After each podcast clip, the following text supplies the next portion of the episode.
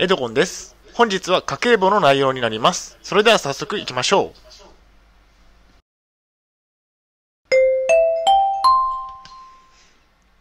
はい、HCAP チャンネルにようこそ。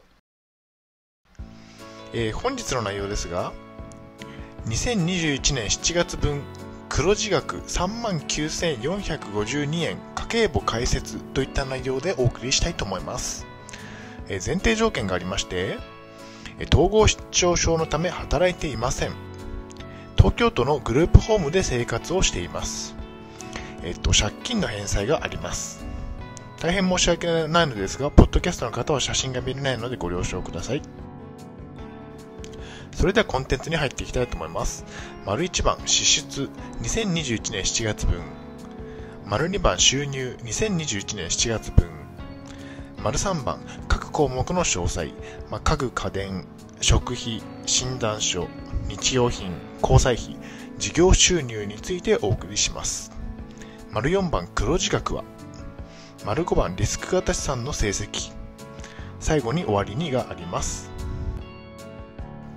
丸1番、支出、支出2021年7月分ですね。7月分。え支出、えっと9万1015円でした。こちらが、えっと、グラフ、円グラフになっております。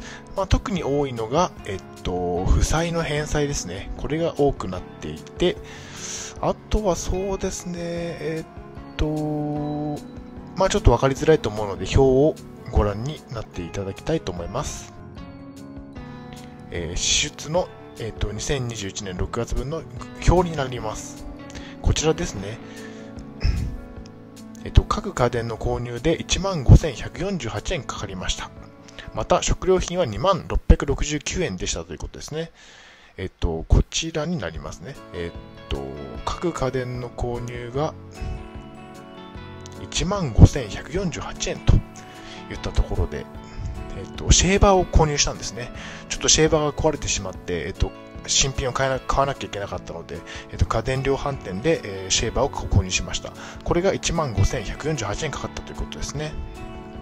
あと、食料品が2669円ということで、えーこちらですね、えっ、と、目標が2万2000円なので、まあ、目標の範囲内で生活ができたといったところで、まあ、合格点だっただったのではないかなというふうにいうふうに思っています。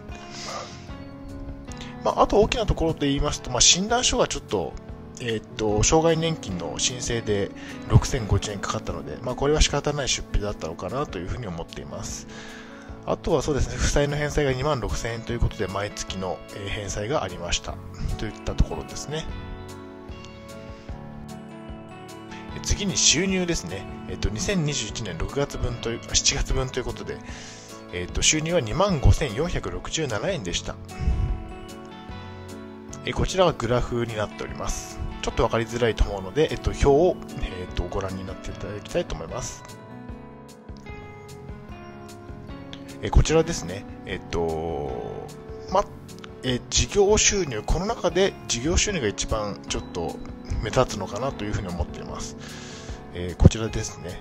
4193円といったところで、えっと、まあ、えっと、ブログですとか、YouTube ですとか、え電子、電子書籍の販売ですとか、まあ、これらをすべて合算した金額が4193円でしたということですね。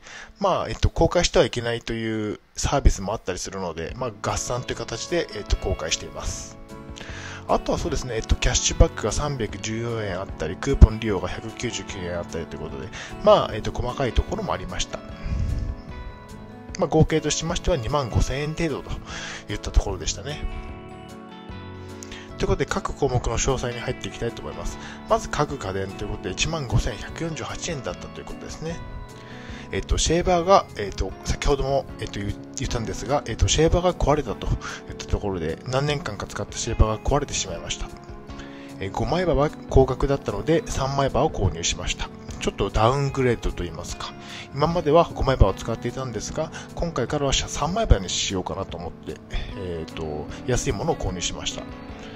まあ、家電量販店で値引きをしてもらったんですね。えっ、と、ネットの金額に合わせてもらいました。で使ってみて3枚刃で十分ということが分かったので、まあ、今後は5枚刃は買わずに、えー、っと3枚刃を買っていこうかなというふうに思っています。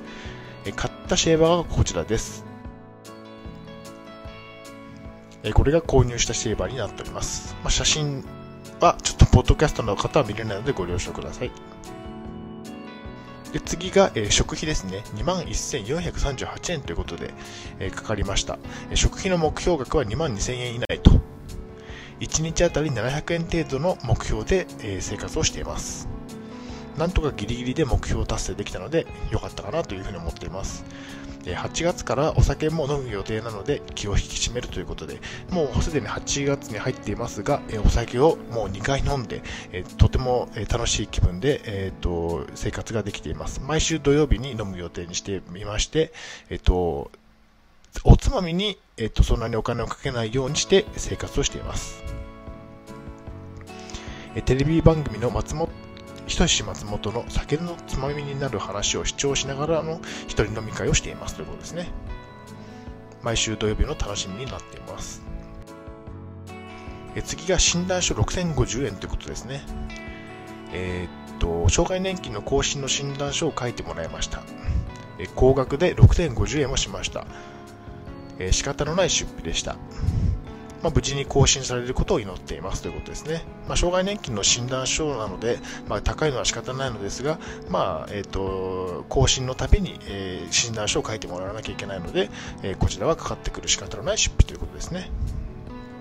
はい、お疲れ様でした。前半戦が終了しました。まあ、休憩中ではありますが、特に何もないので、えー、後半戦に入っていきたいと思います。え次の各項目の詳細は日用品ですね。3107円と。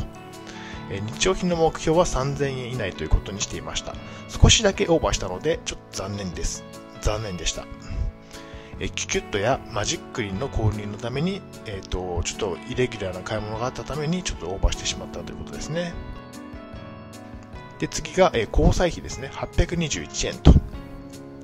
友達とファミレスへ行きました。ドリンクバーとお食事で521円かかりました。また、グループホームでかき氷を食べに行って300円かかりましたということですね。まあ、これが事業あと交通費と、交際費といったところになっています。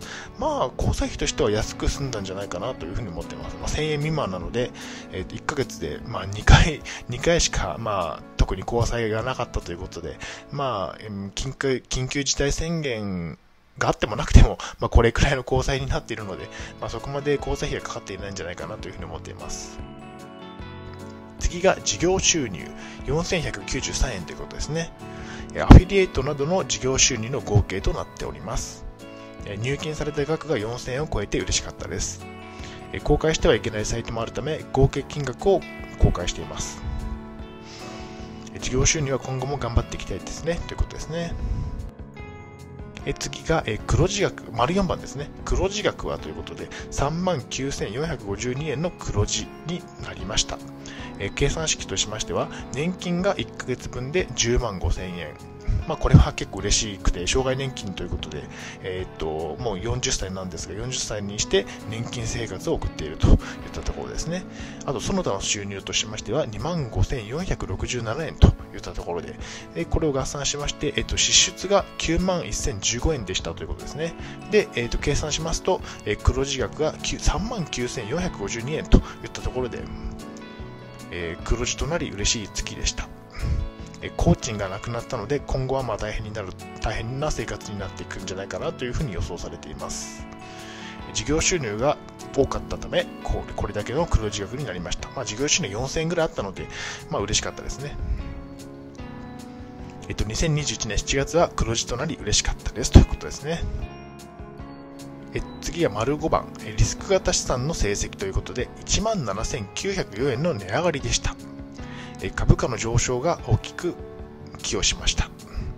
黒字額と合わせて5万円超えの資産増加となった月になりました。8月以降もこの調子で頑張っていきたいと思います。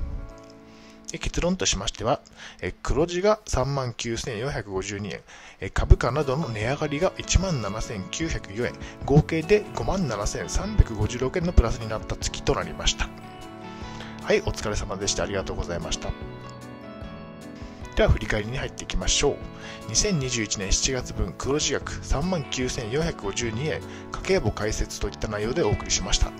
えー、丸1番支出2021年7月分、丸2番収入2021年7月分、丸3番各項目の詳細ということで、家具家電、食費、診断書、日用品、交際費、えー、事業収入をお送りしました。丸4番黒字額は、丸5番リスク型資産の成績をお送りしました。はい、終わりにです。最後までご覧いただきありがとうございます。ブログ HCAP も2年間運営しています。Twitter もやっています。チャンネル登録といいねボタンを押していただけると嬉しいです。また次の動画、ポッドキャストでお会いしましょう。病気の方は無理をなさらずお過ごしください。